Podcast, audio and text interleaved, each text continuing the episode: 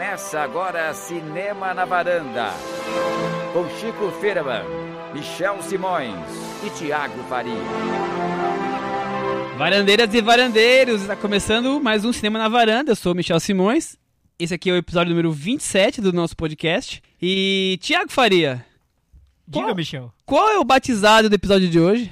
O nome do episódio de hoje, Michel, é Às vezes eles voltam. Eles Mas quem? não é sobre filme de terror. Não é. Não vamos Nem falar sobre Stephen King. Nem sobre Stephen King. Achei que era o? Fred Krueger. Não, infelizmente não. Daqui- em breve falaremos sobre Fred Krueger. Chico, por que às vezes eles voltam? É porque quando a gente menos espera, certas coisas aparecem de novo na nossa vida, né? Todo mundo já vivenciou isso. E a gente tá vivenciando essa semana com Independence Day, o ressurgimento, 20 anos depois. Ufa, Chico, eu pensei que você estivesse falando sobre PMDB, alguma coisa assim. Não. Também tem a ver. Às vezes eles voltam. né? Desculpem, o PMDB nunca sai, gente. Tá. Nunca sai, é verdade. é. Bom, então vamos falar de Independence Day 2 hoje. Sim, Independence Day, O Ressurgimento, O ressurgimento. É uma sequência feita 20 anos depois do filme original. Do Exatamente. sucesso blockbuster. Mas além do Independence Day novo, a gente também vai falar sobre o filme do Gia Zanquet, Montanhas se Separam, e o filme póstumo do Manuel de Oliveira, que é Visita ou Memórias e Confissões. Exatamente. Os três filmes estão entrando em cartaz agora, entraram nessa semana, e a gente vai, vai comentar todos eles. Mas antes de falar deles, Chico, a gente tem um, o quê? a gente tem Michel? um momento especial que toda semana se repete. É, tem o Cantinho do Ouvinte com Tiago Faria. Tá bom. É, enfim, vamos, vamos lá. É, pois é, na, na edição passada, nosso episódio 26, que foi sobre cinema brasileiro, a gente acabou comentando sobre o filme do José Aldo, também sobre o novo do Cláudio Assis, o Big Jato. Falamos tanto sobre esses filmes que a conversa sobre o cinema brasileiro, apesar de ter sido é, interessante, até um pouquinho longa para os nossos padrões, a gente deixou muita coisa fora, né? A gente falou muita coisa e achou que ainda faltou falar muita, Muita coisa. coisa. Sim, acho que renderia mais uns três podcasts. Ah, aí, com né? certeza. né? Renderá, renderá. Não falamos sobre, ah, entre, entre eles, os assuntos leis de incentivo, enfim, filmes que estão sendo produzidos agora. A distribuição de filmes que é meio É, torta. os problemas de distribuição e os nossos leitores, quer dizer, ouvintes e também leitores, porque eles estão lá lendo o nosso blog, cinemanavaranda.com. Saiu bem, hein? Thiago é muito rápido. cara. É. Eles deixam comenta deixaram muitos comentários bons e, assim, com muito volume de informações sobre esse assunto. Eu selecionei alguns. O primeiro é do, foi o do Francisco Carbone, eu vou ler, até porque todo o primeiro comentário a gente traz aqui para o Cantinho do Ouvinte. Eu fiz essa promessa e vou cum- cumpri-la. É, o Francisco Carbone ele falou muito sobre cinema nacional, um assunto que ele, ele gosta muito. Eu vou pegar só um trecho desse, desse comentário dele para a gente discutir aqui. Ele falou: é, Eu não sei dizer se nós não temos tão poucos filmes médios. A gente tá falando sobre esse filme que não é nem blockbuster e nem esse filme super alternativo, experimental. Esse filme, um, um filme que tente chegar a um público que um público médio, né? Ele disse que acha que, que há filmes médios sendo produzidos, mas o que ele observa é que esses filmes são pessimamente tratados por aqui. É, os blockbusters têm atenção porque fazem muita grana ou fracassam, o que também é notícia. Os indies têm atenção porque rodam festival, ganham prêmio, são elogiados pela crítica e acabam sendo de fato, de fato muito bons. O que talvez tenha acontecido é uma queda na qualidade do cinema médio. E de fato temos visto poucos filmes como Central do Brasil, Homem Copiava, O Palhaço e mais filmes como Ponte Aérea, Escaravelho do Diabo, Entre Nós, De Onde Te Vejo e tais. É... Enfim, ele falando mais sobre essa questão do filme médio, que são produzidos, só que ele acha que não tem tanto essa qualidade e que não chegam a um público tão grande. Não Eu, eu concordo com ele, mas isso. acho que eu vou além. Além desse problema que talvez não tenha tantos filmes médios bons recentemente, é, eu sinto que ele foi, os filmes médios foram meio oprimidos dentro do circuito de lançamentos. É, o, o Carbone aceitou bem aí, os blockbusters têm sempre o espaço deles, os indies vivem dos festivais e aí são feitos praticamente para isso. Eu vejo poucos filmes indies que têm perspectiva de ter sucesso no circuito comercial. E o, o espaço que sobra, até pelas cotas de filmes nacionais, não são preenchidos pelos filmes que teriam um público, como a gente tá chamando aqui, de, de médio. Eu acho que falta também espaço para eles.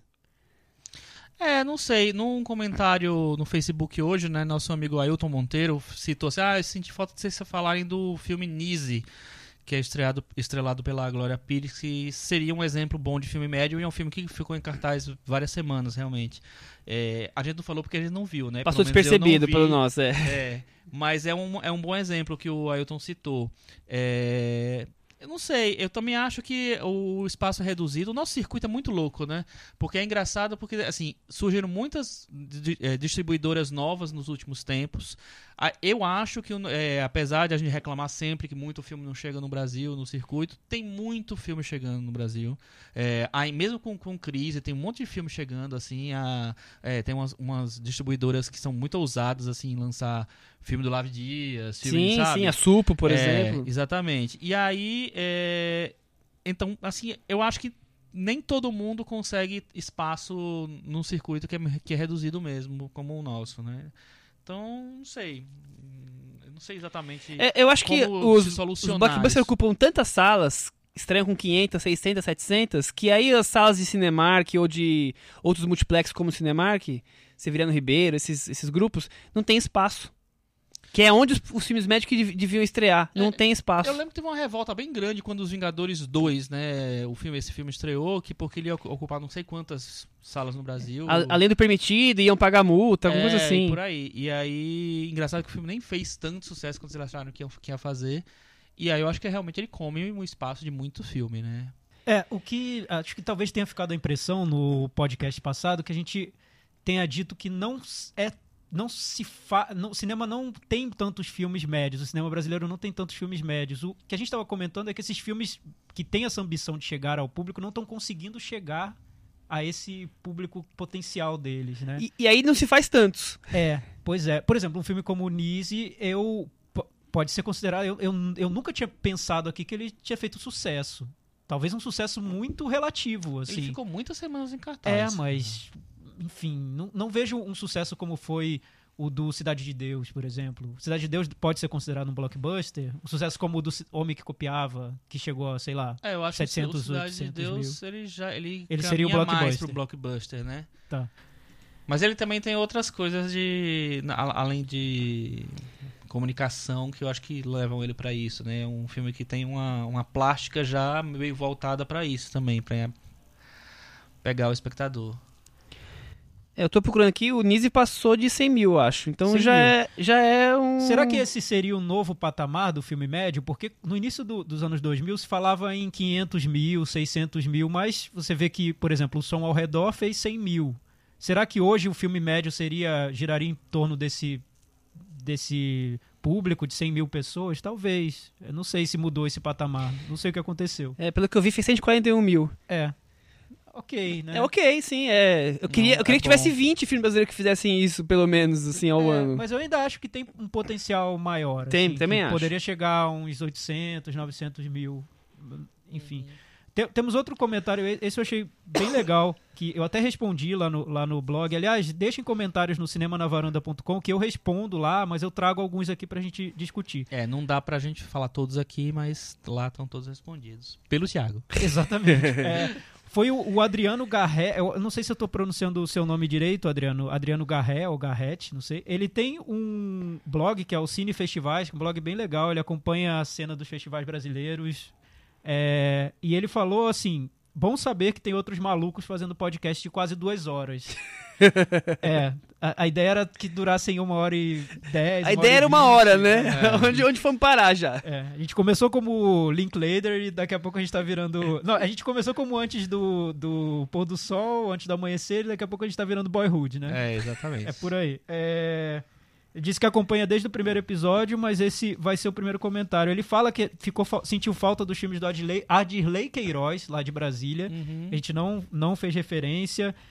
É, ele diz que acha o Adirley um, o principal acontecimento do cinema brasileiro nos últimos 20 anos, principalmente pelos filmes, mas também pela visão de mundo e de cinema absolutamente singular, que foge da, do cinema de classe média feito nas capitais. Olha, eu acho que tudo isso que você disse eu concordo, é, Adriano. Eu só acho que é um cinema que tá ainda muito em ideia. Eu não sei, eu não consigo ver ainda grandes filmes ali. Mas eu entendo que é um cinema bem promissor e bem curioso e que tem aí um potencial enorme. esse é o meu ponto de vista. enfim. Eu também, eu, eu- os filmes que eu vi, dois filmes dele, não me empolgam, mas eu acho que ali tem uma ideia que pode chegar a ser, virar bons filmes. E É. ele fez várias referências a outros diretores, outros filmes recentes, de uma geração que está surgindo.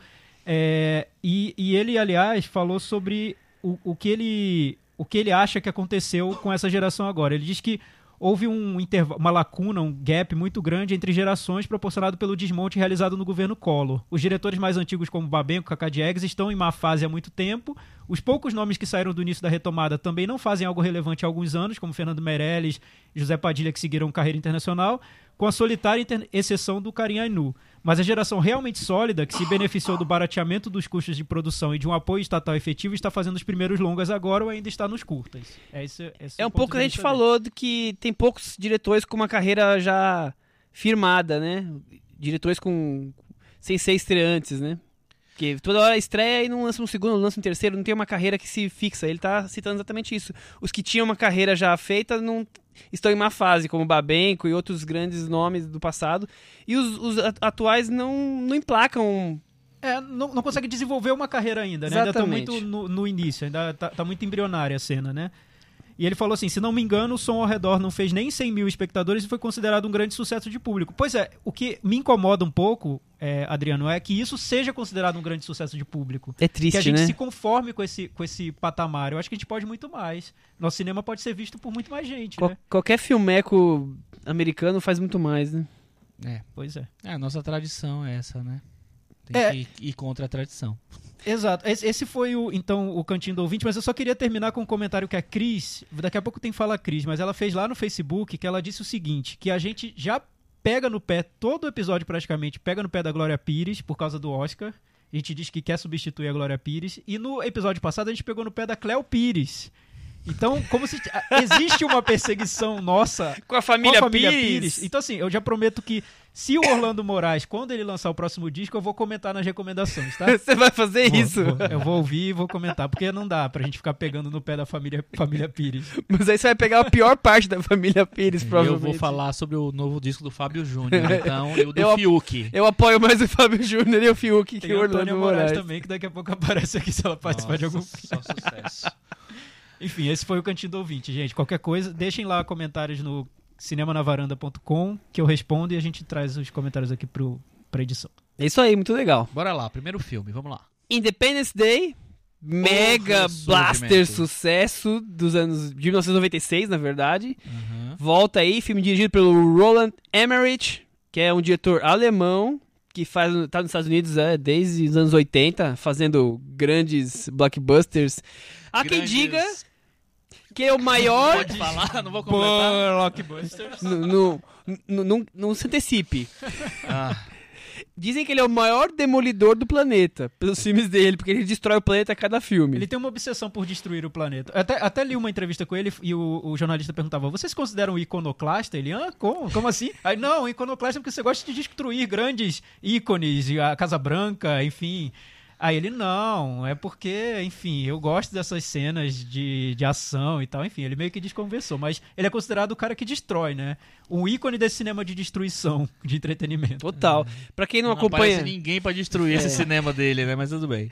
para quem não acompanha muito a carreira de diretores, ele fez 2012 Godzilla, O Patriota, O Dia Depois de Amanhã. Então você sabe que são filmes catástrofe, não faltam.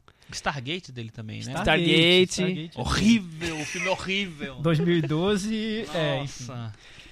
Tem toda uma trajetória. E é um diretor que nos anos 90, ele era considerado só um diretor de entretenimento, blockbusters, nada além. Só que essa geração que cresceu nos anos 90, hoje, parte dessa geração trata o Roland Emmerich com bastante respeito, né, Michel? ele tem um- uma veia cult pra, pra parte do público, né?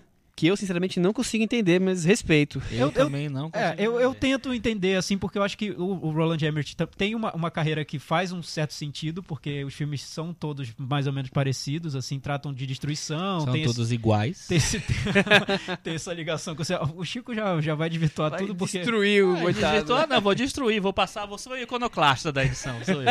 é, ele, ele trabalha muito nesse com, com a fantasia de um jeito meio até com muita cara de pau, assim, né? Sem, sem pedir desculpas, sem querer ser nada realista. Ele cria um cinema de pura fantasia e entretenimento.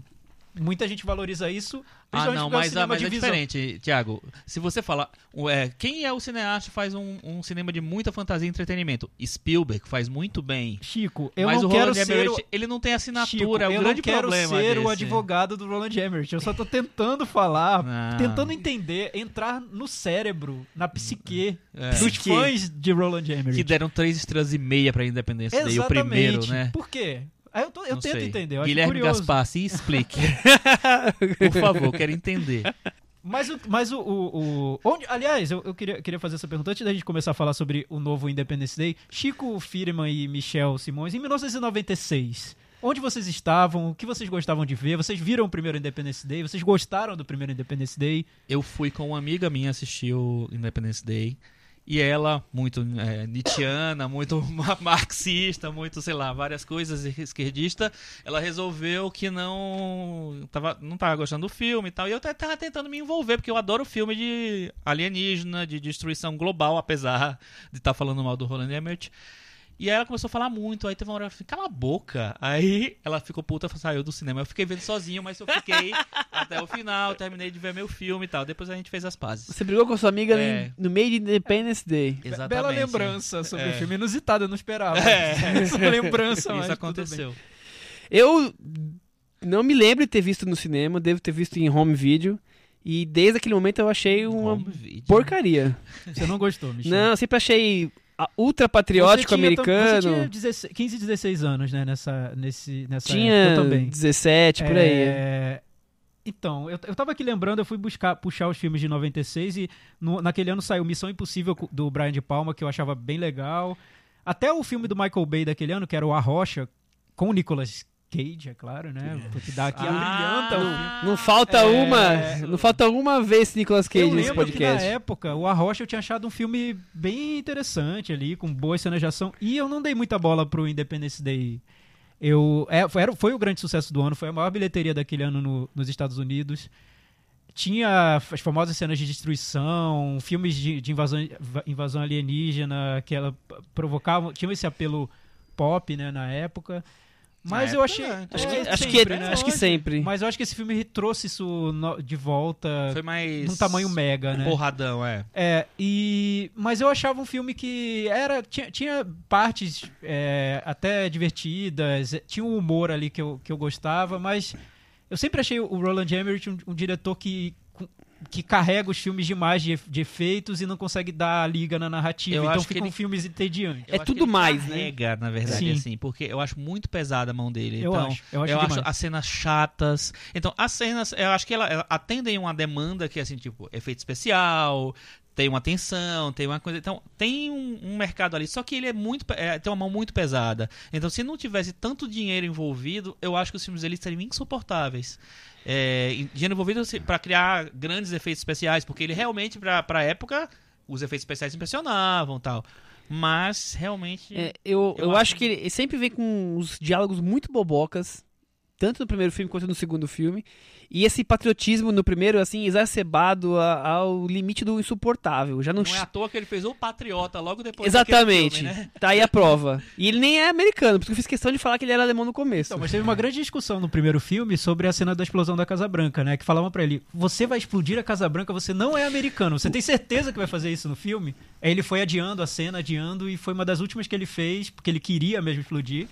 E acabou virando um grande sucesso, mas teve polêmica por causa disso. Mas é, o que eu acho é que o, dá pra, eu consigo entender o- a admiração que o Roland Emmerich tem por esse universo do filme B, do filme de invasão alienígena, do filme de aventura, ficção, ação.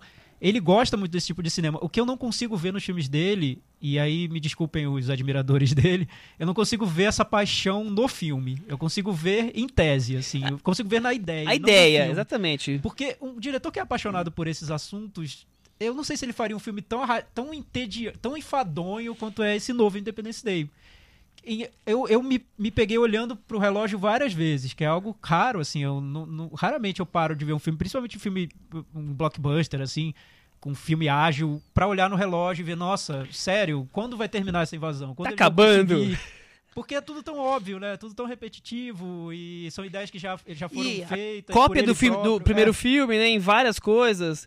Porque ele É, só. é, amplifica o primeiro, E- na e verdade, assim, né? sem, sem, sem querer ser chato, dizendo que não pode copiar o próprio filme. Pode, pode fazer o que você quiser da vida. Eu, mas se você quer. A ideia é homenagear esse tipo de filme, fazer um filme B, over, mega e bem-humorado e com muita cara de pau, que pelo menos seja prazeroso pra quem tá vendo, né? E não uma tortura. Eu achei muito chato ver o filme, eu não gostei. Eu também acho bem chato. Vocês viram o primeiro só naquela época e arquivaram época. com Nossa. felicidade? Eu vi, eu vi só naquela época. Eu, eu tinha até Eu, curiosidade eu de vi, ver eu revi essa semana. Ah, você, você eu fiz esse, esse esforço de rever essa semana. E qual foi a sua impressão, Michel? Eu tive exatamente a mesma impressão de que eu lembrava do filme. Patriótico, burocrático, exagerado e vazio.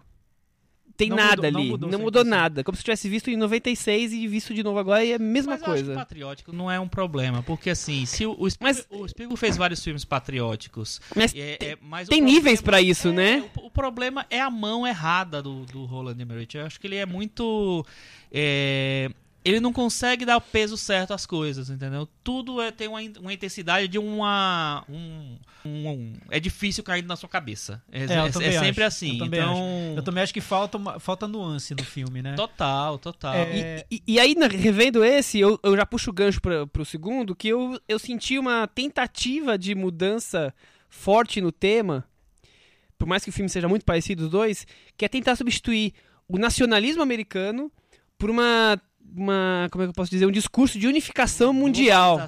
É, Ah. que o filme tenta falar ao mesmo toda hora disso, nesse, o segundo filme, tenta colocar essa unificação, que o mundo ficou em paz dos últimos 20 anos, desde que os alienígenas foram embora, e os, os, play- os países vivem agora em harmonia, os países vivem em harmonia. Mas corrija-me se eu estiver. Coloca, errado. coloca os chineses lá no meio do filme pra talvez angariar mais ingressos chineses no cinema. Mas pra mim é um discurso que você vê, mas você não, não assiste, esse, você não entende esse discurso. Não, não é o que ele tá colocando, ele tá só mostrando, é só uma, uma maquiagem. Michel, você chegou a preparar uma sinopse do filme ou não? Nossa, tem sinopse. Sinopse do Michel. A sinopse é bem básica. 20 anos após a tentativa de invasão no dia da independência dos Estados Unidos, os alienígenas- os alienígenas voltam para colonizar o planeta. E, e é basicamente isso. Porque eles simplesmente foge decidem. disso. Eles decidiram. É, eles voltaram, né? É- E é uma fazer conti- o quê, né? É uma eles continuação, então você reencontra vários personagens 20 anos mais velhos, desde crianças que agora são pilotos de caça, coincidência, até o presidente, que era o Bill Pullman, a situação nova que É, ele, Ele tá. tá meio, meio ali chupando prego, né? É, Meio- então, meio, meio doente da cabeça. Tirando o Will Smith, acho que todo mundo volta, né? É, às vezes eles voltam, né? Às vezes. gente- Às vezes eles É, voltam. aliás, eu tava lendo uma entrevista O com Will o Smith Roland... não volta porque ele morreu no filme, no filme original. É spoiler, acho que mais de 20 anos depois. Passou já na deu, tela né? quente. Passou, Passou na literalmente, tela eu quente. acho. O, o- o- numa entrevista, o Roland Emmerich disse que pergun- é, perguntaram pra eles como ele queria fazer a continuação. Ele disse: Ah, vamos botar outra nave chegando e aterrissando no Oceano Atlântico. Aí perguntaram pra ele: Mas onde no Oceano Atlântico ela vai chegar dessa vez? Aí ele parou pra pensar e disse: Ah, no oceano todo. Então, é isso, gente. É basicamente isso. E eu acho que um pouco do, do charme do filme, se é que tem algum, tá nessa, nessa maneira bem despretensiosa como ele lida com, com o gênero, né? Não tem nenhuma tentativa de ser realista. E eu acho que é, eu acho uma vantagem do filme. Eu gostei do iníciozinho do filme, quando ele mostra, olha. 20 anos depois daquele primeiro filme, agora a gente está num futuro que não existe. É, é um futuro paralelo, uma realidade paralela. O mundo todo está em paz. É esse o mundo, um futuro. Então ele já coloca a gente num ambiente de fantasia que é tão fora da nossa realidade que a gente não pode cobrar nenhuma tentativa de, de sei lá, realismo, de querer ser coerente com. É, com é o mundo interessante esse, esse discurso numa semana que teve o Brexit, a É, saída do, é, do- É. da Inglaterra do- da União Europeia como Sim. tema, e você vem falar, você cinema, filme, É. vem falar que o mundo todo unificado e tudo mais, ali a Brexit vai ser tema do Fala Cris de hoje. Ela vai falar. O- Michel, mas eu, eu- você falou um pouco sobre isso, sobre essa. Como o filme novo, Independence Day novo, ele. É, ele exagera todos os pontos do filme anterior, assim, é como se pegasse todos os elementos que, É- que fizeram sucesso e exagerasse. Era grande, agora é tudo mais. É, sim, eu, eu notei isso também. Mais Eu- eu- explosões, mais patriotismo, mais mas, Michel, cê- melodrama. Eu acho que isso poderia ter sido positivo no filme. Porque é, é o, o diretor entender que o interessante no cinema dele é esse lado fantasioso, excessivo e bem-humorado. Entender bem o que faz o cinema dele interessante para uma parte do público e fazer um filme que exagerasse isso, eu acho em tese bom, assim, eu não acho negativo. Eu acho que isso funciona, por exemplo, no outro filme que é, tem uma ideia muito parecida, que é o Jurassic World, que nos leva para uma, uma é, para amplificar o assunto, o, o, assunto do Independence Day, que é retomar franquias depois de muito tempo. E no Jurassic World, eu acho que o, o cineasta que é um, um novato, que é o é, Colin Trevorrow, uma coisa assim, né? Ele faz uma homenagem ao primeiro ao primeiro Jurassic Park, que é, é mais ou menos uma releitura do filme, amplificada, né? Porque tem né, outras dimensões que é uma coisa que eu acho que o, o Roland Emmerich olhando para o filme que é dele mesmo, ele não consegue fazer. É, o, porque o que eu acho, o que eu acredito é que o Roland Emmerich ele tenha ficado muito satisfeito com a forma como o filme dele passou a ser encarado com o passar do tempo por essa geração que Ou ele muito... ficou satisfeito com a maior bilheteria daquele ano. É, também. Mas eu, mas eu não sei. Eu, eu, ouvindo o Roland Emmerich falar, eu noto que tem um pouco de ressentimento com as críticas que ele recebeu na época. Porque foi um filme muito criticado. Se você entra no, no Metacritic hoje, a, a média dele é de não 49, é boa. assim, É. é. é baixa. E eu lembro da época que ele foi criticado.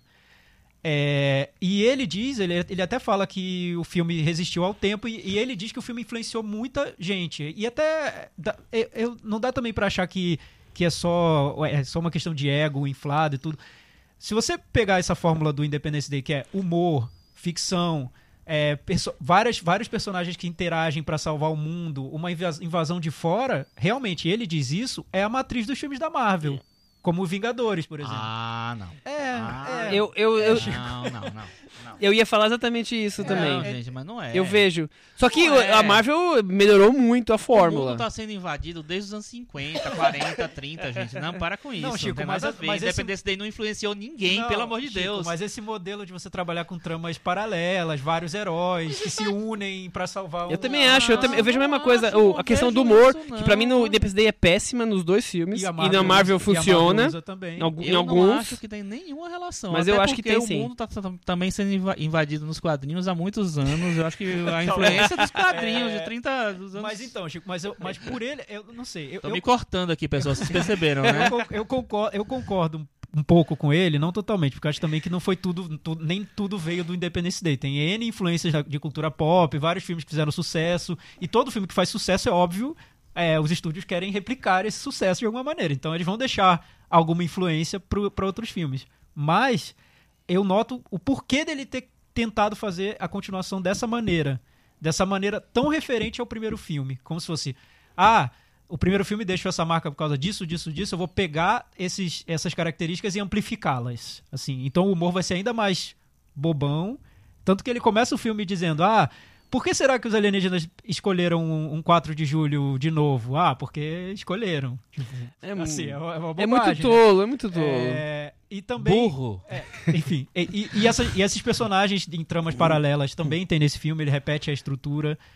E isso repete porque repete, porque funcionou da outra vez, e ele quer fazer uma referência ao próprio filme. Os efeitos visuais, que na- no primeiro filme eles foram elo- elogiados porque ele usou muita miniatura, eram efeitos, às vezes, sem uso de CGI. Nesse ele usou CGI numa extravagância sem fim, até chega num Porque ponto hoje que... também não existe muito miniatura É, mais hoje em dia, né? Mas enfim, ele não. Ele, eu não sei, ele poderia Ele ter feito uma referência. ao- não economiza. É, ele não, não economiza e vira, e vira uma, às vezes, uma maçaroca de efeitos, né? Que a gente, a gente tinha criticado isso no filme da Alice, Alice através do espelho. E eu acho que nesse eu notei. Chegou num ponto que eu falei, gente, pra que tanto efeito, né, no filme? Não, não, não- não entendo. Então eu acho que é um filme meio que feito pra quem é fã do primeiro. Eu me senti meio fora do fora da brincadeira, assim. Acho que quem é fã do primeiro vê esse filme e fala: Nossa, olha, isso voltando, esse cinema que eu tanto valorizei. É, é pra nesse quem é tempo." fã do primeiro e é pra quem vai no cinema lá, escolhe um- o filme na hora e assiste, come pipoca e tá satisfeito. Não vai. Eu acho que é mais pra esse público. não né? vai levar nada além do, do quando a sessão acabar. É, ele- talvez ele tente dialogar então com esse público da Marvel, né? Talvez, não sei. É possível. Ele quer, ele quer vender ingresso. Eu acho que ele não tem grandes ambições além disso, não. Eu também acho. Acho É- que ele é dinheiro. com ninguém. Só com os alienígenas, pra eles voltarem pra um próximo filme. Mas então, falando sobre esse assunto do que o Chico trouxe, da- das franquias, das continuações tardias, né? É, o Independence Day demorou. O 2 demorou 20 anos para ser feito. E esse ano a gente tem Procurando Dory, que também é uma continuação que demorou para aparecer. 13 anos. 13 anos. Nós tivemos o Jurassic World. Vamos ter Ghostbusters. É, vocês veem alguma explicação além de vamos lucrar muito com os espectadores dos anos 90? Eu só vejo a explicação de vamos lucrar muito com os espectadores dos anos 90. Não, eu acho que é, tem a explicação de vamos lucrar muito com a, os espectadores dos anos 90, dos anos 80, porque o Ghostbusters é de 84, né? Sei lá. E de mexer com nostalgia mesmo. Agora, agora é engraçado, né? Porque assim, acho que o Ghostbusters, por exemplo, é uma coisa que está no imaginário. Talvez esteja mais no meu imaginário que eu vi quando ele era, quando era criança. Então, é, talvez me seja mais caro do que um Independence Day que eu já vi, eu já estava mais velho e tanto faz como tanto fez para mim.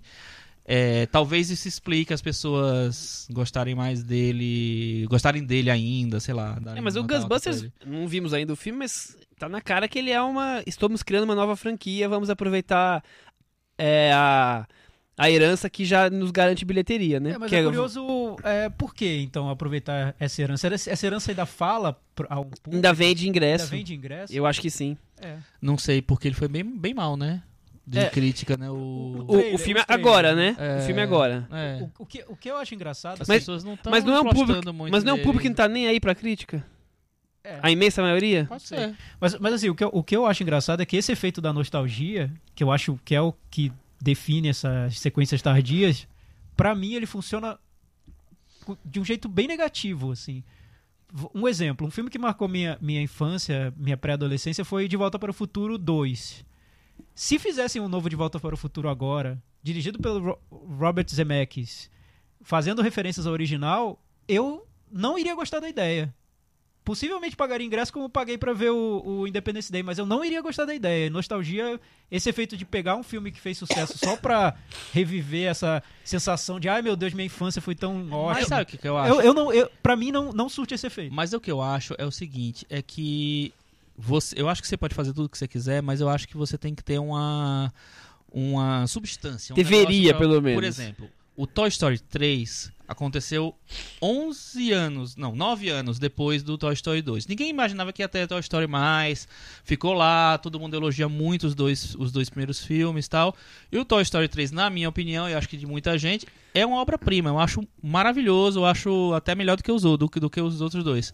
É, eu acho que esse filme consegue é, recuperar uma ideia, criar uma perspectiva de, de bilheteria e é, se sustentar enquanto um projeto. Ele conversa totalmente com aquilo, ele se é, tem, tem um é, o, o tempo se realmente se passou para aqueles personagens. Mas é uma exceção que quebrou a regra, né? É, mas se você vê também o poderoso chefão, falar assim, a, a terceira o, o terceiro episódio aconteceu, sei lá, 16 anos depois uhum. do, do, do, segundo. E é um belíssimo filme, apesar de ter sido né, muito mal recebido por causa da Sofia Coppola que estragou o filme, coitada.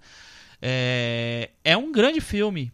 Se você assistir hoje, eu assisti faz uns dois anos de novo e é incrível o filme. É, eu acho assim, não tem problema você voltar, mas você não, não dá para você voltar só copiando um, filme anterior, porque não vai. Aí você. É, vou fazer um gancho que o Thiago fez e vou também citar um filme que eu vi a minha infância inteira. Uhum. Tenho certeza que a trilogia, o, o, primeiro e o terceiro foi os filmes que eu mais vi na minha vida, que é Duro de Matar. Marcou minha infância. Uhum. E a trilogia a seguir é uma bomba pior que a outra. Eu fui ver o 4 completamente. O 5, não? O último, né? É, quando, quando, quando saiu o 4. Ah, tá. Quando saiu o 4, eu já fui ver é, apostando que ia ser ruim e foi pior do que eu podia esperar. O 5, pior ainda, quer dizer. Uhum. É o que o Thiago comentou. É, você ficou no passado. É uma coisa que já era. Dificilmente você consegue resgatar. Você acabou de trazer dois, dois exemplos que conseguiram resgatar, mas na maioria das vezes é puro é, é caça-níquel. Porque o que eu vejo em redes sociais, internet e tudo, é um entusiasmo enorme quando essas continuações tardias são anunciadas. Assim, nossa, vai voltar Independence Day. Independence Day eu vi isso.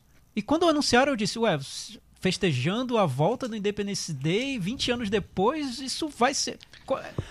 É muito, muito possível que não, não seja bom. Mas o simples fato de estar voltando traz uma, um entusiasmo que eu, eu pessoal, eu não consigo entender. Não, e, e- tem filmes que pedem continuação, mesmo que tardias. Tem filmes que deviam ter ficado. Por exemplo, a trilogia Antes do Pôr do Sol, Antes do Amanhecer, cada nove anos sai um filme novo. Não sei se vocês vão continuar essa ideia ou não, mas assim, eles pedem, elas, elas fazem sentido. Você pode gostar mais de uma ou da outra. Caso é um projeto, né? Exatamente.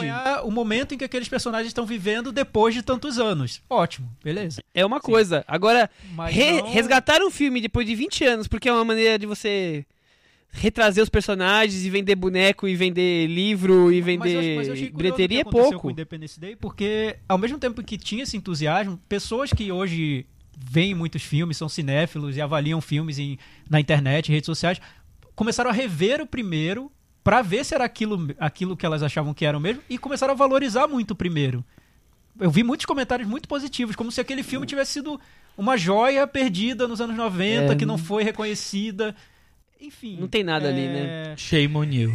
não, não sei, é porque eu, eu, eu não revi, assim. é, talvez por ter esse, esse lado de filme B, de ser abertamente fantasioso, e de- logo depois veio essa onda de cinema realista do Christopher Nolan e tudo, então esse filme é um pouco diferente dessa onda que apareceu. Talvez por isso ele seja hoje tão valorizado por um grupo de, de críticos mais jovens. Não sei. Ou teria esse outro lado de valorizar o que marcou a minha pré-adolescência. Como se a pessoa perguntasse, o filme era ruim ou eu que era um imbecil por ter gostado do filme naquela época?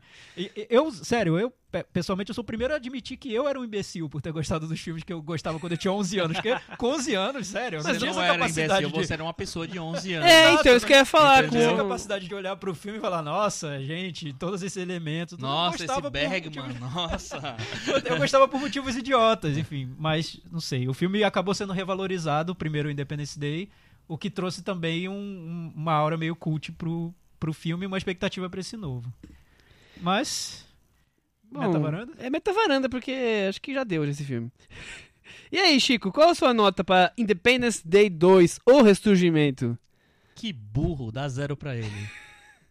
Zero. Eu não acho que esse filme merece nada. A gente deu um pra um filme tão ruim e esse filme é muito pior do que ele. Todos esses. Eu acho ele pior que o Zé Aldo, é gente. zero. Não, eu não acho. Bem, o meu, o meu é nota 4. Porque eu, eu acho que ele tem esse, esse valor, principalmente no início do filme, de criar, de querer criar um universo e não pegar esse caminho mais fácil do realismo, que é o que tá em todo, todo blockbuster. E, comparando com o José Aldo, é um filme. Não é um anúncio da Nike ou do Gatorade. É um filme. Nota 4. Bom, pra mim é nota 2. É... Porque ainda acho que o filme do Zé Aldo tem alguma coisa de cinema. Esse daqui é só vender bilheteria. Não tem nada de cinema aqui nesse filme. É, com isso ele fica com nota 20 no Metavaranda. Que é o segundo pior média. Ah, ufa. Nossa. Só Ai, perde para. José Aldo. Empata com a juventude. Olha só. Saudoso a juventude. Imaginem o que os fãs da juventude estão pensando nesse momento. É isso aí. Que beleza, que maravilha. Bom, seguindo o jogo, vamos falar agora de filme bom? Eu acho que nós- acho que todos gostaram. Tem filme da TechPix já? É, talvez em breve. Vamos falar de um filme chinês. Montanhas se separam, ou as montanhas se separam. Não sei se o filme em As português montanhas ganhou o as. separam, As montanhas se separam. Então vamos lá, as montanhas se separam. Filme que passou em Cannes ano passado do Jia Zhangke, diretor chinês, é, bem cult, o pessoal gosta bastante, eu particularmente gosto bastante também, eu sei que vocês gostam. O que, vocês, que que já viram do Gia? O que, vocês não viram? Viram tudo? O que vocês acham? Eu acho que vi tudo. Enfim, devo ter deixado passar, não sei, algum documentário bem pequeno que ele fez e soltou no YouTube. Não sei, mas já os principais eu vi. É, eu... Eu- gosto muito dele, acho um um dos diretores mais importantes do, em atividade, principalmente de- dessa geração é, que, que tenta refletir sobre é, o mundo de hoje, as, as mudanças que acontecem. é, no caso dele, ele, ele fala muito sobre o processo de, de modernização e da China, né? Enfim.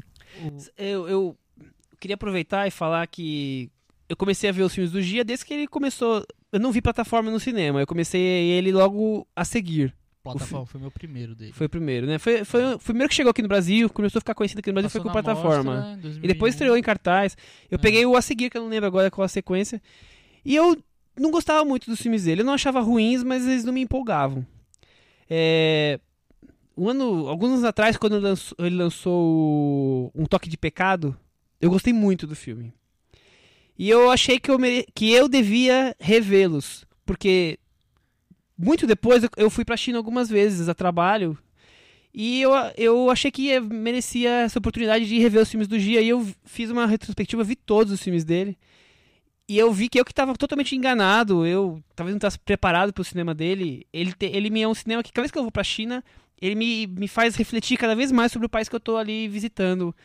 O quanto ele pensa aquele país, ele, ele reflete as questões sociais, as mudanças. Mas explica para os meus ouvintes por que você vai tanto pra China. É, porque eu trabalho com comércio exterior, então eu tenho, tenho negócios fora. Toda vez que eu vou pra China, parece Ele não, uma ele não é um milionário né? excêntrico que Eu- gasta o dinheiro dele indo pra China. Eu falei que eu vou a trabalho aqui agora. É, pô, isso parece aí. Quem mano. é Michel? É. No próximo podcast teremos mais informações sobre a vida de Michel. Eu vi o. Eu não vi o primeiro longa dele, de, ficção, que é de 95. Eu não sei nem se ele tem um, um nome em português, não tenho certeza. Tava vendo outra, a filmografia dele, eu vi todos os outros de ficção, de documentários eu vi a maioria, vi o Inuit, o Dong, o Memória de Xangai, porque ele tem muitos documentários, né? E é um cineasta que eu gosto muito, e é um cineasta que é muito fácil de acompanhar no Brasil, porque os filmes deles passam todos nos festivais, né? É, só agora que só, só as montanhas separam que não passou no- nos festivais, porque tem essa briga da distribuidora com, com, Com os festivais. com as festivais, com as mostras. É, e eu acho isso, isso tudo que vocês falaram. Eu acho que é um cineasta que consegue muito bem fazer essa, é, essa análise de como a, a, a vida na, na China está se transformando aos poucos. Né? Eu acho que em todo o filme dele tem um pouco disso, nesse novo também tem bastante. O primeiro filme dele, só pra eu te com- comentar, é Volta pra Casa. Ah, essa eu não vi realmente. Eu vi o- a partir do Pickpocket. Isso. Que é o segundo e, filme e dele. ele tem, eu, eu não sei exatamente quantos filmes, mas ele já tem uma carreira longa, que, né? Eu acho que ele tem nove de ficção e mais uns seis documentários. Eu acho que são 11 sete, no né? total. De Pelo menos eu vi ficção? 11, quer dizer, eu vi 11. Não, tem mais, porque. É, só de ficção tem nove. E mais os documentários tem uns cinco, eu acho.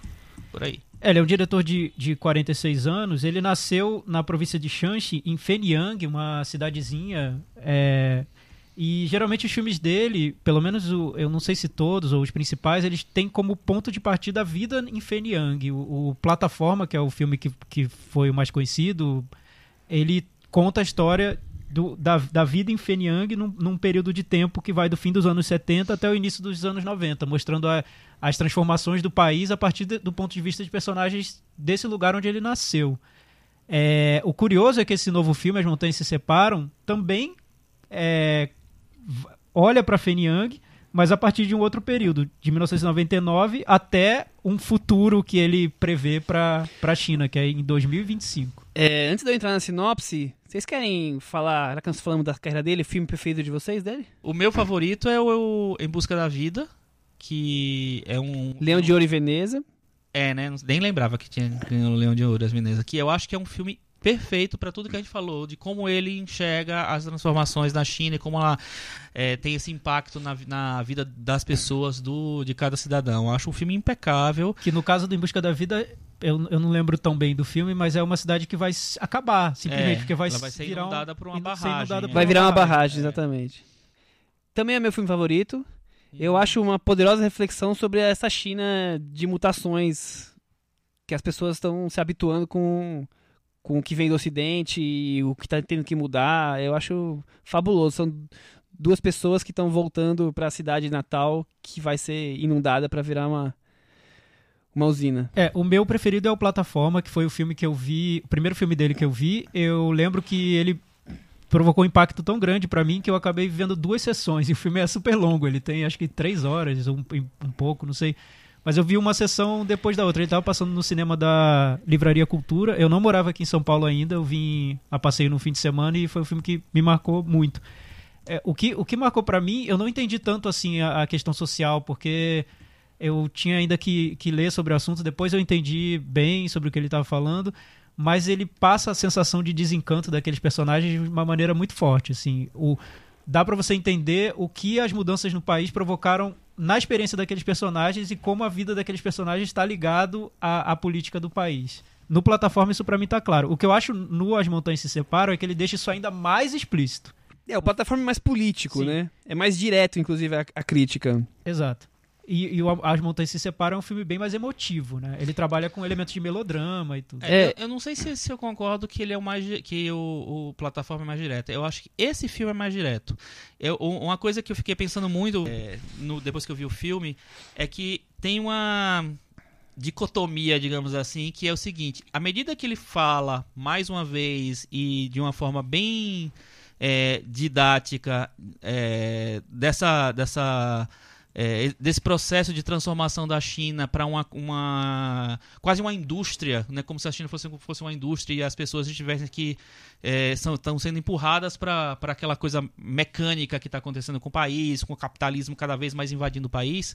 Eu acho que o cinema dele também está se tornando um pouco mais é, menos cifrado, talvez, para um espectador médio, vamos, vamos É mas você assim. acha que isso é proposital, Chico? Eu não sei se, se o, se o Michel já, já, tem, Então- já deve falar da, da sinopse, porque eu acho essa. essa, essa- eu ser. cheguei a essa conclusão também, Uhum. e eu fiquei me perguntando se era proposital. É, é, esse foi meu dilema do filme, que eu fiquei tentando me bater é, é, se ele tava é, tentando fazer isso abertamente ou se era uma coisa que era meio que. É, sei lá. Eu acho que nós vamos- aconteceu. Eu acho que nós vamos ter essa resposta em breve. Eu posso estar enganado, mas eu sinto que ele tá começando a entrar numa segunda fase do cinema dele.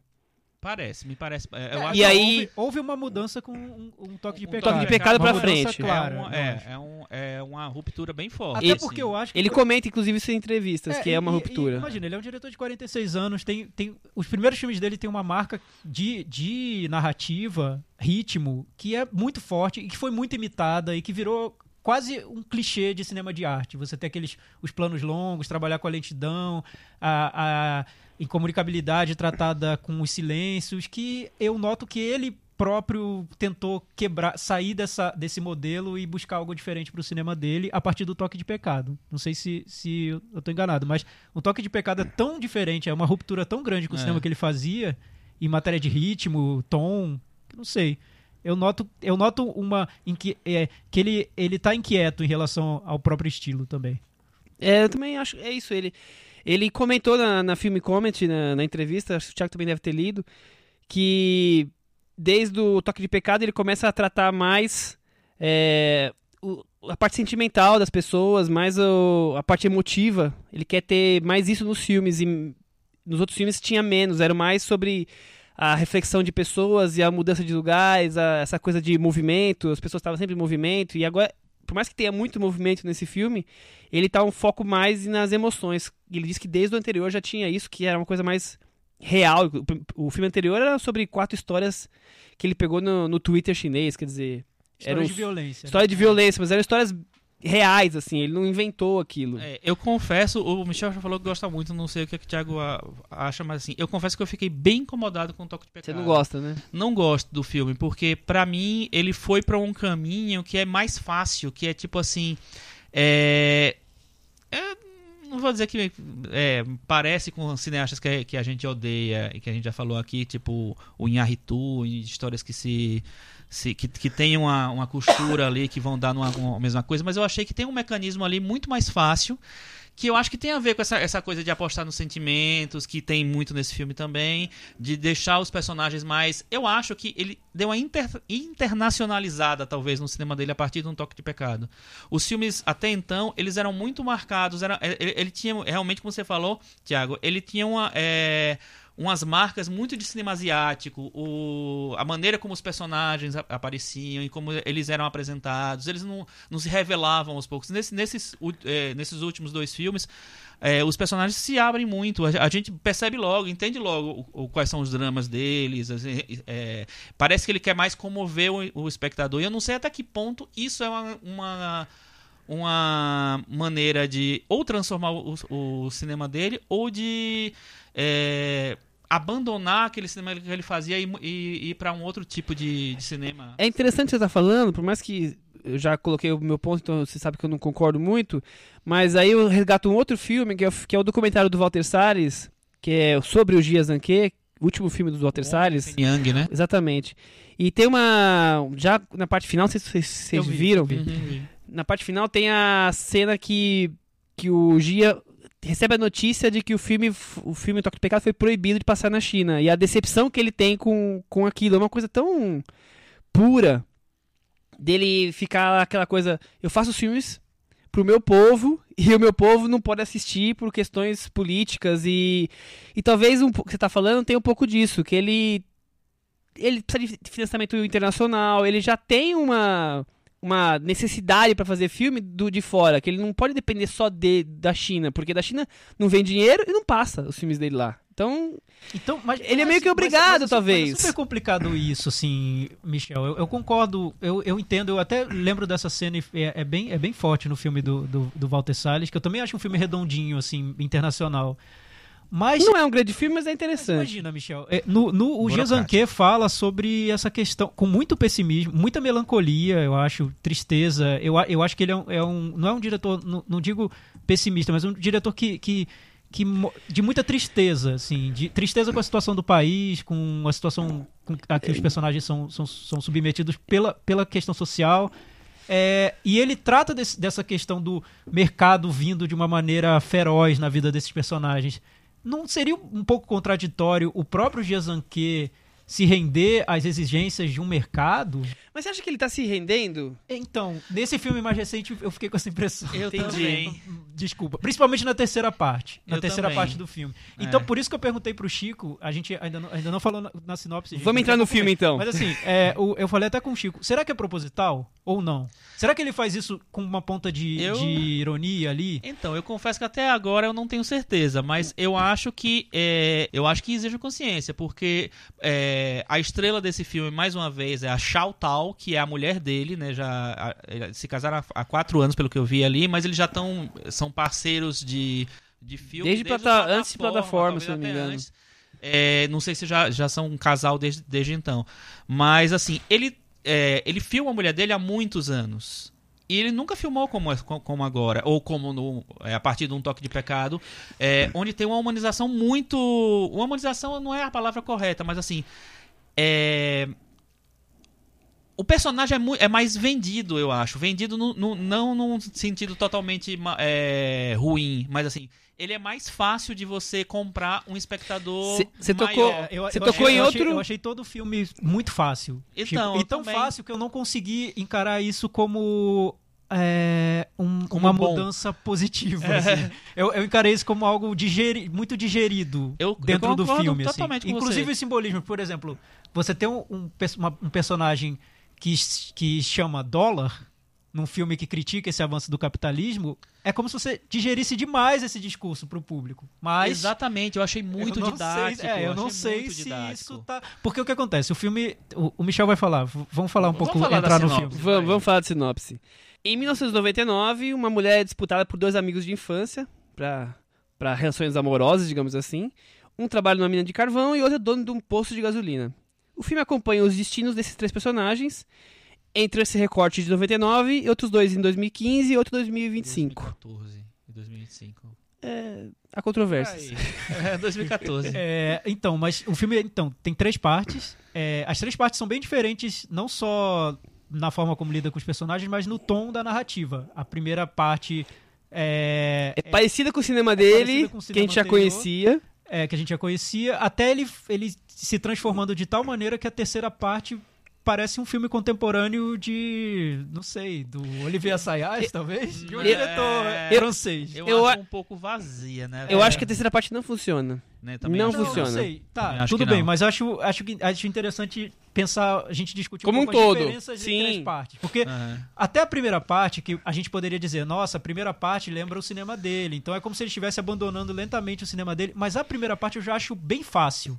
Eu É não- como se fosse aquele isso cinema eu asiático. você. Eu não acho que é tão parecida, É, não. Porque pois é. ele aposta muito no triângulo, É o triângulo amoroso. amoroso. Tanto é que eu tava assistindo o filme e falei assim: ah, não, então ele vai, dessa vez, ele vai focar mais no, nos personagens. Vai ser uma coisa mais, uma, uma história mais pessoal, sei lá, mais, mais particular. Não vai ser uma, aquela leitura da China e tal, não sei o que lá.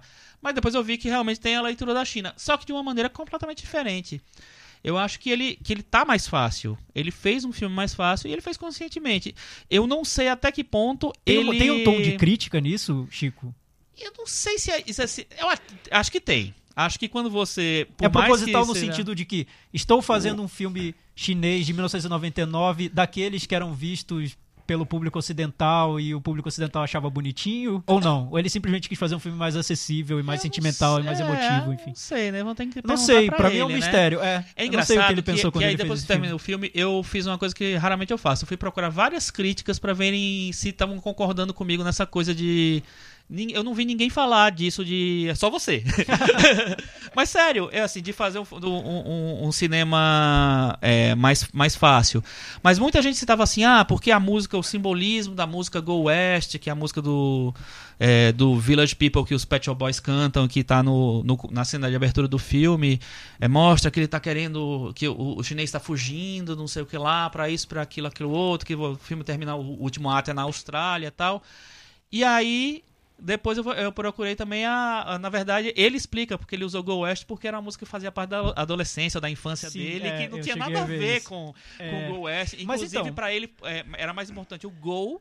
Né, o vá do que o West. Então, Mas, mas é que são questões que eu acho que são super importantes, estão tão bem atuais, que é, é, essa chegada do capitalismo empurrando as pessoas para essa, essa corrida, como se fosse uma corrida pelo ouro, corrida por dinheiro, e nessa corrida as pessoas vão deixando outros amigos, familiares, pessoas para trás, assim. Então o filme tem isso muito claro. Tem a mãe e o filho com um relacionamento super difícil, tem famílias que são quebradas por esse desejo de prosperar e de, de enriquecer e de mudar de vida, que é, é, é um drama contemporâneo muito forte. é, mas é O que me di- incomoda é a maneira com. didática. Exato. Como ele É. mostra. Que ele já mostrou isso anteriormente, anteriormente nos filmes dele de uma maneira muito mais sutil. mu- é sutil e cheia de nuances, eu Exato, acho, sabe? exatamente. Que o espect... é, exigia um pouco do espectador se entregar para aquilo. E em todos os filmes tem isso em maior ou menor grau, assim.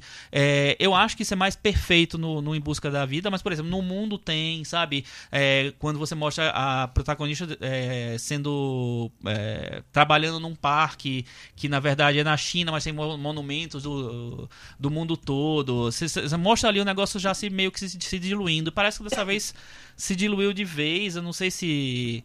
é, enfim. Eu tô começando a não gostar do filme. É, Mas prime- fato é que é o primeiro filme do Jason que eu acho com efeitos especiais na cena do Não, não é, o primeiro não. No Em Busca da Vida. Ah, O final do Busca da Vida. nave que eu sai... lembro. Ah, nossa, ainda bem que vocês me corrigiram. Eu ia achar que. Eu adorei os tablets super modernos do futuro Ah, do eu Jason gostei Key. também. É, bem legal. Deixa eu fazer só umas considerações, então. Primeira coisa, o título do filme vem de um pensamento chinês, que Ah, quer dizer o tempo vai transformar montanhas e rios, mas nossos corações permanecerão os mesmos. É, eu vejo muita, acho que você também vem, a parte crítica da China tá ali no, na ostentação de ter o carro novo, de um pretendente perto do outro que trabalha numa mina de carvão e é um simples trabalhador, no câncer no pulmão, que tá ligado com a, com a poluição que vem da fre... des- desenfreada industrialização do país, que vive isso, eu, eu digo a- pelo meu trabalho, agora as empresas estão todas sendo obrigadas pelo governo a fechar as fábricas porque não se adequam à questão do meio ambiente, então tá isso no filme. É, também tem as questões de conflitos sociais que não existiam, como o filme é sobre uma pessoa que vive divórcio, é, guarda de filhos, quer dizer, uma coisa que pra China não, não existia. E aí que tá a grande diferença, e aí tá onde você tá falando ah, da música do Para a Go. China não existia, você fala no, no cinema dele? ou Não, não tinha isso nos anos 60, 70 não Ah, tinha tá, divórcio na entendi. China. Tá. O Go West, é, como você falou, Chico, o filme, o filme passa em 99. O Go West, a música é começo dos anos 90. 93. Já era uma regravação. É. Mas chegou no- na China nessa época. O, o, o Gia conta Ah, que ele ia pras boates na, na época de adolescente. Adolescente não, já, sei lá, 20 e poucos anos, e, e era o grande sucesso. Eles dançavam juntos. Ah, é, exatamente. Ele fala que é, é por causa disso. Por causa disso. Por isso que ele, que ele resgata. Então, é, me parece um filme muito pessoal. É, ele fala muito nas entrevistas sobre a mãe dele. A mãe dele não seria a personagem da mãe, mas tem coisas que ele enxergava quando criança ali que que estão no filme. Que talvez sejam, pra nós ocidentais, não consigamos assis- ver tanto assim que tava na, na rotina dele ali. Não sei, eu acho que pra nós ocidentais a gente vê muito mais facilmente nesse filme do que em outros. É, é uma realidade É. cada vez Mas é, o- mais é o filme, mundial, é o né? filme menos cifrado deles, com Ah, certeza. totalmente. É, Mas assim, é, mas, mas é menos cifrado e mais diluído. Exato. Isso é, que eu acho e o grande o que problema. eu acho que acontece é que os temas são tão atuais, é, é tão forte o que ele está dizendo ali na- no conteúdo do filme, é uma realidade que virou global. Assim, a gente vive aqui no Brasil é, essa sensação de querer ir para um outro país que que é, é mais tá prosperando e correr para ficar rico e consumir mais, isso a gente vive aqui, vive na China, a gente vive aqui, vive em outros países também, virou uma situação global. É muito fácil entender o, o drama dos personagens. E também o lado pessoal do filme tá lá, bem interessante. O que eu questiono é que nos filmes anteriores dele, antes do Toque de Pecado, essa questão da narrativa, essa questão estética era muito forte no, nos filmes. Ele criou uma maneira de contar as tramas dele praticamente. Ele criou uma marca muito forte. Concordo. E, então, e... você assistir a esse filme sem passar por isso, e só, só falando sobre os temas que são interessantes, eu e acho nessa, muito pouco, e né? Ne, e nesse filme existe uma preocupação plástica muito grande, porque o filme tem uma fotografia super bonita, super. É, a trilha criando super quadros e tal. É, só que é uma preocupação realmente mais plástica, mais estética do que do que eu acho que de linguagem. É, eu acho que o filme tem uma. uma é, um, um, tom mais, mais sentimental realmente do que os outros dele. os outros dele são filmes melancólicos também, mas no, de uma maneira menos. É, eles não estão gritando, oh, olha, eu sou melancólico. Esse, esse grita, tá. Esse grita. Esse tá. A trilha, toda hora que entrava, eu achava É. que gritava, assim. Eu acho que é, Eu é acho- demais, é too é. much. Tá muito mais Walter Salles do que Jezanke. É, na verdade, Na pare- questão da trilha, que eu o, o, o Shang Mu é, assumiu o, o projeto. Não vamos exagerar, né? Se, se, se Não, exibisse sério. esse filme pra mim sem dizer quem fez, eu não diria Jezanke. Eu também não diria. Eu diria não, diria diretor. talvez por causa da atriz, né? Porque tá ah, em todos os sim, filmes é dele, verdade. Mas pelo tom do filme, pelo ritmo. Mas é muito, é pela muito louco, estética, assim. não E, e eu fiquei realmente dividido, porque não- eu não desgostei do filme completamente, assim. É, mas eu reconheço, pra mim é um cinema muito diluído, muito, tipo assim, sabe? Jogou dentro de uma bacia d'água e o negócio ficou... não, não, é, não tem mais aquela coisa concentrada do que, que tinha nos, nos filmes dele, assim. Eu fiquei um pouco incomodado. É, no, no último ato, que é engraçado, eu, eu achei interessante, assim, ele... É, é meio spoiler que eu vou falar. Não, mas, mas é assim, ele Vai com cuidado. não trabalhar com todos os personagens no último ato, né? É, é, e, e fazer um, um- um- um último ato que é no futuro, você acha que pode falar, não tem problema, né? Já- no- já tá na sinopse. né? É, e é, é engraçado que justamente é, várias coisas que, que me levam a, a crer que ele realmente quis fazer uma coisa mais internacional. Aquela atriz que faz o a, a- a professora, né, a, a- a- a amiga do, do, do menino lá no último ato, é a Sylvia Chang. Ela é uma atriz. Ela é tipo uma diretora Fer- de cinema. ela é tipo uma Fernanda Montenegro do de Taiwan, de Hong Kong, de não sei o que lá. Ela fez mais de 10 filmes como diretora, ela tem muito, ela teve- escreveu muitos filmes. Ela escreveu a peça que o Johnny To é, filmou é, agora O Office, né? velho Office, ela que escreveu, ela, e ela, Ela tá no filme, no inclusive. Ela é uma atriz super importante. Ele nunca teve uma preocupação de pegar atri- a- atores muito famosos, chineses, asiáticos, tal, não sei o que lá. E nesse filme, justamente num filme que tem um discurso mais universal e tem uma proposta de cinema mais universal, vamos combinar, é, falar desse jeito, é, ele pega uma, uma atriz muito importante daquele cinema. Então eu acho que é um, uma outra refe- é um outro referendo de que ele realmente quis fazer uma coisa mais palatável. E fora isso, o último ato é praticamente todo falado em inglês. Então, sei Até lá. porque passa na Austrália, então. É, e, tem- e aí É, tem uma crítica social embutida, né, nesse inglês, porque a linguagem já vai se- do chinês, as É. linguagens, a, a linguagem vai se deteriorando nos personagens até virar o inglês, aquela, É. aquela língua universal. Eu acho aspas, né? interessante essa discussão do, do filho do pai que não consegue se comunicar literalmente porque não falam a Sim. mesma língua, mas é um negócio de todo, de todo mundo falar inglês ali. Mas, sabe? mas eu acho a terceira parte bem equivocada. É. bem, bem fora do tom das primeiras Vai partes. um- Eu, pelo visto, eu gosto mais do que vocês das duas primeiras partes. É, por mais que eu acho que é o filme mais fácil dele do que os anteriores, é, tá tudo mais exposto facilmente, a leitura é, é- a interpretação é mais simples, mas eu, eu gosto bastante. Mas a terceira parte eu acho bem equivocada, cheia de, de até absurdos, assim, desnecessários. Eu, eu fico me perguntando pra que, Mas Gia? uma coisa que também me incomodou muito na segunda parte é a cena que é, em que a, a personagem principal, né, ela acerta as contas com o cara que ela não escolheu pra casar. Então, aquela cena, eu sabe, enquanto ela abre a bolsa lá e faz aquilo que aparece no filme, me pareceu um negócio tão é, didático, e, e, aí tem um sorrisinho no, no, no, rosto dela, como se fosse, tipo assim, ela se rendeu àquilo tudo, aquele processo todo capitalista, ela virou uma mercenária, a gente já sabe o que aconteceu com o filho dela, então, é, sei lá, é assim, cadê a nuance ali, sabe? Cadê o... É, acho, acho que, acho que esses elementos de, de melodrama e folhetim... É não sei se o Gia Zanke ainda não está tão confortável com todos eles, né? Não, não, parece que ele não, não, não consegue trabalhar. Exatamente, é. é. O que eu gosto no filme é que essa divisão de partes, ela realmente deixa para mim a sensação de como é pesado, é, é, é, é pesada essa onda de despedidas, de migrações, de dificuldade de comunicar com as pessoas, do distanciamento. A narrativa deixa é, essa sensação mais clara que, para mim, é o que o filme tem de mais forte, assim, que é mostrar como o, o social, as transformações políticas e sociais do país provocam esse distanciamento entre os personagens, esse distanciamento sentimental, não só físico. É, e eu acho que a estrutura do filme permite isso. Tem vários equívocos. Eu, eu não, não desgosto tanto assim da, da última parte. Não, eu acho bem eu acho... torta. Então, mas eu acho que na última parte é a parte que o Gezanque se arrisca de um jeito que eu nunca tinha visto. Sim, totalmente. Acho, assim, palmas pelo risco, assim, parabéns. Mas a maneira como ele trabalha com esses elementos de melodrama, eu acho que diluem demais o filme, concordo com o Chico. Vamos pro Metavaranda? Vamos lá. Agora eu vou começar com o Thiago. É, pra mim é nota 6. Chico?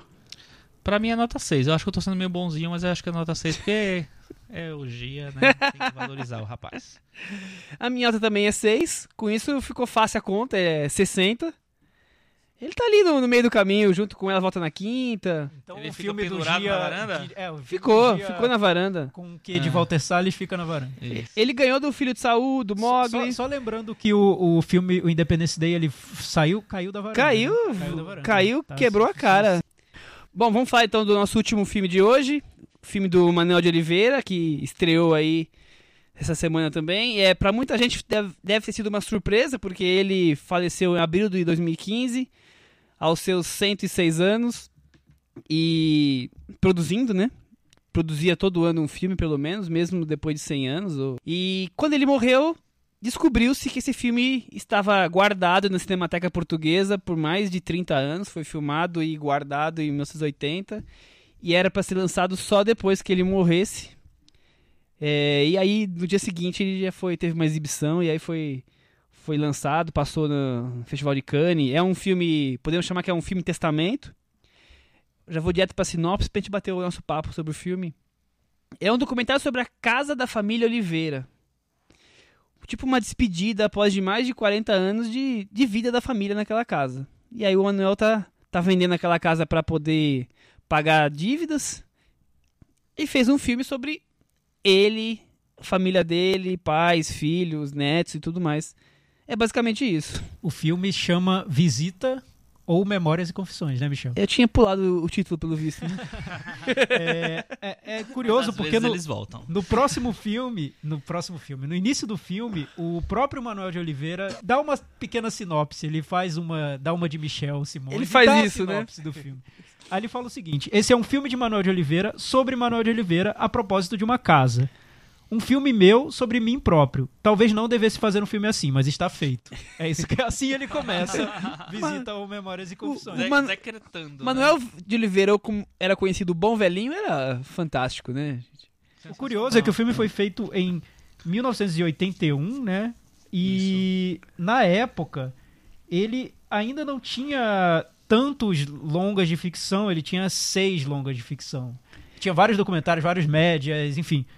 Só que o que ele não sabia, ninguém sabia, porque ninguém pode prever, só Deus sabia, é que depois desse filme de despedida que ele guardou lá no Cinemateca, ele fez mais 25 longas Ele engrenou uma carreira depois desse filme, assim, incrível, né? É, ele teve uma época que ele lançava um filme por ano tranquilamente, né? Ou seja, ele se despediu de um pouco prematuramente, né? Lá, lá nos, nos 72 anos de idade. Na época ele tinha 72. 73 anos de idade. A casa onde ele tinha morado 40 anos e tinha sido forçado a abandonar a casa, né? A, a, passar, a vender para outra pessoa. E aí, nesse filme, como, como, o Michel disse, ele aparece na, na casa, é, falando sobre, sobre cinema, falando, fala um pouco sobre política, sobre religião, sobre a morte, a família. É, tem, tem esse tom um pouco de testamento, mas ao mesmo tempo tem muita coisa encenada no filme. Nós temos dois personagens que aparecem só como, como narradores em off, como se estivessem visitando aquela casa de um jeito até um pouco fantasmagórico. É é uma mistura de, de relatos pessoais dele com textos da. Vou pegar o nome aqui, Agustina Bessa Luiz, que são narrados nas vozes desses dois atores, do Diogo Dória e a Teresa Madruga. Que é a, a Agostina, inclusive, ela é a base de muitos dos filmes dele. Dele, né, assim, exatamente. é- Então E o, filme, o filme se divide nisso, né? Es- Sim, e a Esses maneira- e a textos. maneira como ele filma a casa, muitas vezes, traz o espectador como se fosse um convite para o próprio espectador visitar aquele lugar. Senta aqui no sofá que eu vou te contar a minha história. É basicamente isso que eu me Então, assim, sinto. é, tem esse tom de confissão, como se fosse abertamente um diário, mas é totalmente encenado, né? A casa é um estúdio, né? A casa é, é- é o- é cinema para ele ne- nesse filme. E isso que eu acho genial no, no filme, né? Me surpreendeu muito. Eu esperava ver, ver um filme bem mais simples e vi, vi algo bem mais sofisticado. Muito mais inventivo Não, do que a gente já via sim, nas sim. narrativas dele, né? Sofisticado, eu acho a palavra bem É, boa. é. de- É, é- também é uma- acho. é- tá- ele faz isso, fez isso muito nos filmes dele. É uma aparente simplicidade, né? Na narrativa e na- nas escolhas que ele. A narrativa ele era simples, não os temas, né? O que eu acho que, que para mim ficou. é, a gente viu, acho, na mesma sessão na né, Sim, Michel? sim. E o que pra pra mim ficou, eu fiquei encantadíssimo com o filme, mas eu acho que o filme também só funciona pra quem tem um mínimo de informação sobre a carreira dele, viu um mínimo de filmes sobre é, a carreira, porque você entende, assim, é, é como se você estivesse vendo um outro lado ali, ele virou a, virou a câmera pro outro lado. Assistir o filme sem ter visto nenhum É. filme não vai ter significado nenhum. Eu também acho. E aí, e, e como ele vem com esse peso de Requiem, né, de homenagem póstuma do Manuel de Oliveira, eu acho que ele tem um peso pra mim, assim, em vários momentos eu- eu me emocionei e não era e, e não era cena que se fosse um documentário em outra condição eu eu talvez me, me encantasse tanto ali. É, eu, eu acho que ele, que ele tem essa, essa função mais pra quem quem tem, um, tem uma, uma- alguma informação. Uma admiração a ele ou É. alguma É, acho- informação. acho, que no fim das contas é o público que vai acabar vendo o filme, né? O filme não. é, Nem sei se. Enfim, se o lançamento tem a, a ambição de chegar a um, um outro. Tanto que tá passando numa sala só, uma sala que é pra cinéfilo Mas mesmo. eu acho que o filme vai muito além disso, assim. Vai, muito vai. É além mu- disso. é muito e foi poderoso. isso que me impressionou. Eu fiquei até meio chocado com o que eu vi, porque é impressionante como a, a, a estratégia dele de guardar esse filme para depois da, da, da morte dele é. hum, eu, eu não, não sei, não, não, vou, não vou encontrar a palavra, enfim, vai ficar meio, meio breve. Genial. assim, é, mas é, é, é impressionante ver o Manuel de Oliveira ressurgindo no cinema, diante da gente. como e uma mais jovem, figura. E jovem. É. E dentro daquela casa. E, e o quanto de significados acumulados essa experiência tem. Na aparição dele, ele falando sobre ele, ele falando sobre uma vida que pra ele talvez já estivesse chegando ao fim e não chegou. Ele fala ele algumas falando sobre coisas filmes sobre, que o ele não próximo realizou, filme. sobre o próximo filme que ele só que é o realiza- Francisca, eu acho. não, ele fa... não, ele fala sobre o, o No, ou a, ou a Van Glória de, de Mandar, que ele só foi fazer nos anos 90. Oito anos depois. E ele fala sobre o Angélica, que ele diz que é um filme que ele não conseguiu fazer e que Isso, depois ele é conseguiu. muitos 2000 e anos depois, pouco. é. Então, o, o tanto de sentido que o filme acumula pelo, sim, pela, sim, pelo simples fato de que o Manuel de Oliveira morreu e guardou essa experiência pra gente assistir depois, Exato. é, me deixou assim balançado. É. Não, e- Difícil fora- encarar esse filme. É, sabe? fora- muito- é- é- único. assim, É tão pessoal, tão pessoal, além de tudo isso que você colocou, que aí é- vai mais da parte pessoal, o quanto a vida dele pode resumir um pouco a história de Portugal, porque ele, o cara que viveu 100 anos, então Sim, ele viveu sim. tudo, ele foi preso, a questão da, da- do pai com, com falência, então as indas e vindas, os, os ups and downs da vida dele, assim, tá tudo ali,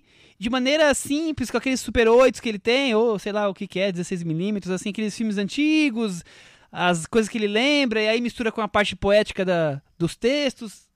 A costura toda é, é, é uma coisa sensacional, né? O resultado final todo, assim. Não, e as próprias coisas do, do, do velhinho abrindo a casa pra você, mostrando, sabe? Ele, ele- ele pegando você na sua mão e mostrando a casa dele, eu acho A máquina de escrever. praticamente, sei lá, um negócio... É, um lugar que já não é. Não, ao mesmo tempo pertence a ele, porque todas as lembranças dele estão lá, várias lembranças, e também já não pertence mais, porque as ele memórias e saiu. confissões. É, e porque ele saiu, ele tem que sair daquele lugar, né? Já Tem é um que lugar entregar que a não casa. pertence muito a ele.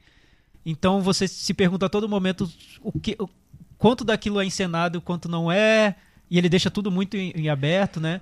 A cena que é com a, com a esposa dele, eu acho Nossa, primorosa, que ela aparece num, num jardim falando sobre ele, falando sobre o cinema dele, como aquilo é econômico e ao mesmo tempo bem profundo, né?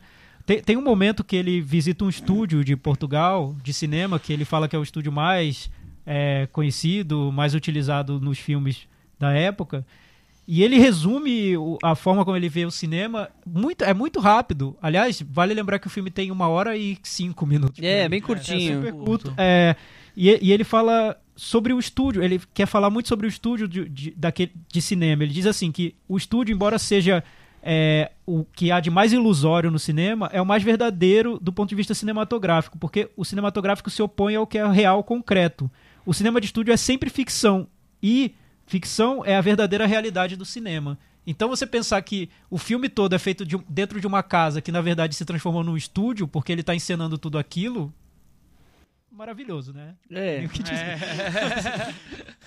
É muito difícil julgar esse filme. Eu lembro que na época que o- a gente fez a- os melhores filmes da mostra, tal, não sei o que lá, o Michel se recusou a colocar ele como competitivo, porque ele realmente tá no outro patamar. É. Como é que dá Mas ao nota pra um filme tempo- desse, mas ao né? mesmo tempo, Michel, Mas ele vai eu- dar hoje a Não, Metabaixo. eu vou, eu vou dar, mas como é que dá nota pra um filme Mas desse? ao mesmo tempo, Michel, eu lembro que eu li o seu comentário e eu tive uma imagem totalmente diferente do filme. Eu acho que foi com essa imagem que eu fui ver o filme hoje. Eu vi hoje o filme, hoje cedo. É, E eu pensei, nossa, deve ser um filme tão é, confessional, tão pessoal, tão transparente. Vamos que vamos, vou fazer minha última confissão. Então- que eu não vou ter nem como avaliar. E na verdade eu vi um filme super, super planejado, assim, super estruturado, como filme mesmo, como uma obra cinematográfica independente. É- eu não sei como ele guardou isso. É ele muito, é muito filme, filme. é muito ele ali, né? Sim, e um sim. ele que a, gente, que a gente achava que conhecia pelos filmes É. e, na verdade, a gente não conhece, porque a gente não conhece a pessoa exatamente, né? É, exato. A gente é o- vê é os filmes e acha que conhece a É pessoa, o e ali ele quer prova que não é passar. isso. É, exato. O que ele quer transmitir ali. Quando ele fala sobre, sobre morte, principalmente sobre cinema, é um filme muito sobre fazer cinema, né? A dificuldade que é fazer. Ao mesmo tempo, como é difícil fazer filmes, e, e na- no trecho em que a mulher dele fala sobre isso, isso é muito forte, né? Ela diz que teve que abandonar tudo e sofreu muito porque para garantir pro Manuel de Oliveira uma vida de cineasta, né? Vida de artista como isso é forte no, no jeito como ela fala, mas ao mesmo tempo como ele prova que com pouquíssimos recursos você consegue fazer um filme super sofisticado, que é o próprio filme. É, aquela cena que ele aparece é, é- é demais. Nossa, aquela ali, vamos combinar, chorei. chorei mesmo. Não, é, é, é emocionante. Pra quem acompanha a carreira dele, é um filme assim. Não podia terminar melhor uma exibição depois que ele morresse com um filme do que esse testamento que ele exato. deixou pra gente. impressionante. Aliás, é, como a gente falou sobre o Gezanque, vocês têm um filme preferido do Manuel de Oliveira?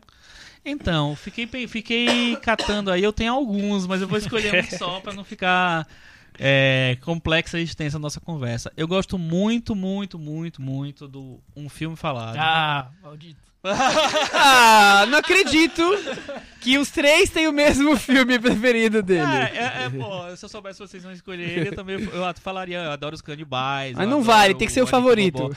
Mas o filme falado, eu acho que ele, ele funciona em tantas É. instâncias, em tantas, né, é, de, tantos, de tantas perspectivas. Ele fala sobre o mundo, sobre a vida. Ele não é só sobre aqueles personagens, ele é sobre tudo, sabe? Ele te- tenta falar sobre a violência, o comportamento humano. Eu acho um filme de uma, profun- de uma profundidade que eu... É, tá é narrado de maneira tão simples, é ter uma profundidade Exato. tamanha que é. Tem que assistir pra entender o que nós estamos falando. É, o meu também preferido é um filme falado, apesar de gostar de vários outros filmes dele, é, mas eu noto isso que o Chico falou, concordo muito com ele. É- Ele é, ele é certeiro em, em tudo e é, e é super atual, né? Acho que hoje você pode assistir. Eu acho que o eternamente vai ser, porque ele fala da história da civilização e junta as principais civilizações numa mesa e depois tem um final que vai pra tragédia e representa tudo que ele quer representar. É um filme poderosíssimo. Não, aquela cena final faz, é, dá sentido a tudo que eles estão discutindo, a tudo que o filme tá mostrando desde o começo. Nossa, é, É. impressionante, assim. E você acha que vai ser um filme sobre. isso? É uma coisa meio didática, meio, meio de é, historiador o filme. E aí é, sobre, é de história, né? Mas- É no- a mas história ele- do mundo. Ele tava criando uma bagagem pra É, chegar como- naquele ponto. como- né? E eu mundo acho, se move, e eu acho aliás, a- que toda essa, essa, essa parte do filme em que ele cria essa bagagem, que é uma parte até que pode parecer repetitiva e didática e tudo, você entende perfeitamente o sentido dessa, disso no fim do filme. O fim faz. Então, assim, só um mestre pra fazer É. um filme assim, né? Que ele, ele exige a paciência do, do público, mas traz uma recompensa que é enorme e faz você entender toda a estrutura da narrativa. É como se você estivesse montando um quebra-cabeça, você visse as peças e já imaginasse como é que ia ser a o, o final. E quando você monta o final, você tem uma surpresa que não tem nada a ver com o que você podia esperar, né? E dá sentido ao filme. Totalmente, como- é. Então, É o isso filme falado foi nossa unanimidade. Não vamos nem colocar outro, porque pelo visto aqui é E um filme que o Manuel de Oliveira fez muito depois do. Visita 2003, se eu não me engano. Confissões. É, exatamente. Bom, Meta vamos. varanda, então? Meta varanda pro, pro, Pro pro Manuel de Oliveira. Pro Manuel Oliveira? Não. Visita o Memórias e Confissões. Vocês querem que eu comece pra vocês não acharem que eu Quero. sempre termino? Quero. A minha nota é 9. A minha 9 também. A minha é 10. Olha, temos a maior nota da história. 93 para Manuel de Oliveira, aí, com é Visita, Memórias ou É o filme Confissões. a ser batido. O filme, de filme- 81, mas que em 2015 fez todo sentido. O sentido só se completou em 2015, do filme de 81. Exatamente. É, para encerrar, nós deixamos por último o Fala Cris sobre. Vamos ver o que a Cris vai falar agora, o que ela vai aprontar. Fala, Cris. Michel Simões, se a Escócia se separar da Inglaterra, quem assume é o Forrest Whitaker? As ideias. Ele- é o último rei da Escócia ou é o primeiro? Não, ele é o último, então talvez ele tenha direito, né, a reassumir o seu, seu cargo, né, sua função, não sei. Mas aí, fazendo uma reflexão sobre o Brexit, eu resolvi relembrar alguns filmes aí, filmes que é pra ter certeza que é melhor mudar pra Escócia mesmo, se você estiver morando aí na Inglaterra. É, assim, não são necessariamente filmes bons, mas filmes em que as, as- os cenários da Escócia foram bem explorados, cartões postais e tal. Porque quando todo mundo fala de Reino Unido, a primeira coisa que pensa sempre é Inglaterra, Londres e tal. E nesses filmes eu acho que eles mudaram um pouco o, o foco e isso foi bem bacana. Você quer vender a Escócia só porque a Escócia quer voltar para a União Europeia, é isso. Exatamente, né? Agora ela tem que se fortalecer. Bom, o primeiro filme da minha lista, acho que é o, sei lá, o filme que colocou, colocou a Escócia aí no mapa, depois daqueles filmes dos anos 80, ou 90, tipo Highlander, que se passa nas Highlands, o Robbie Roy, aí mais pra frente o Coração Valente, todos aqueles cenários mais dos castelos, das montanhas e tal. É o que tornou a Escócia pop, que com certeza é o Trainspotting. Que Tinha que em- chamar o transporte, né? Impressionante. que se passa em Edimburgo, que assim, esse, esse nome Trainspotting é, quer dizer assim, numa tradução literal, ficar olhando os trens passarem, que é o que esses jovens que aparecem no filme fazem. Eles não têm muito emprego, vivem do, do seguro social e não, não têm o que fazer. Ficam nessa reflexão meio vazia da vida, das drogas e tal. Enfim, é um, é um- é um filme que poderia muito bem acontecer em Londres, mas ele acontece em Edimburgo e isso é, é bem bacana, assim, faz, faz parte do filme. Aliás, Transporting também, assim como Independence Day 2, 20 anos depois haverá continuação agora. Sim, é o porno, né? Que Trainspotting 2 já está sendo gravado com os mesmos atores, o mesmo diretor. Promete, estão dizendo que vai ser um filme bacana. Eu, foi, muito, foi muito legal que eles fizeram até, para gravar uma das cenas, eles fizeram até um evento no Facebook. Ah, se você quer vir aqui participar de uma gravação, vai ser aqui em Edimburgo, numa, numa sala, num- numa balada e tal, bem bacana.